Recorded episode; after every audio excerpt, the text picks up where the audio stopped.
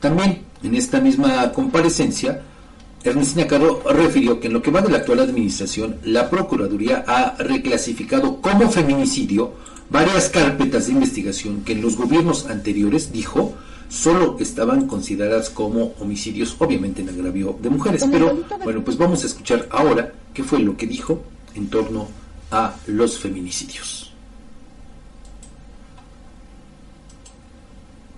En el delito de feminicidio, que es una exigencia que tenemos diario tanto por eh, distintos, eh, la sociedad, eh, asociaciones, etcétera, hemos judicializado 23 carpetas de investigación, logramos nueve sentencias, se cumplieron cinco órdenes de aprehensión y en sentencia se logró en el 2023 368 años de prisión en sentencias por las diversas sentencias que se dictaron.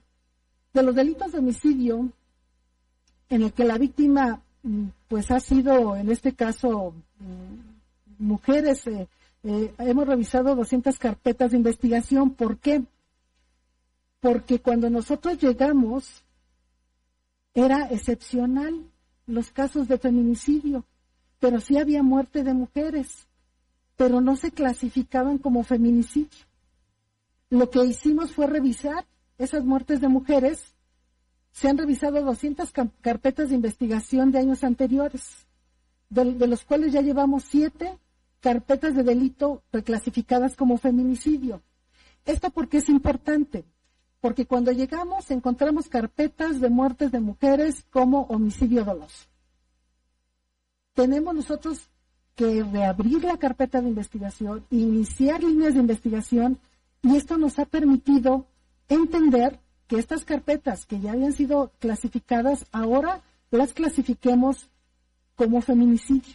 En materia de género, el Centro de Justicia para las Mujeres se otorgaron 9.802 servicios, dentro de los que destacan 1.937 en trabajo social, 466 en psicología, 1803 en el jurídico, 348 en Ministerio Público, 161 en área lúdica, 1.286 solicitudes de órdenes de protección, 33 atenciones jurídicas vía telefónica y 43 traslados a refugio.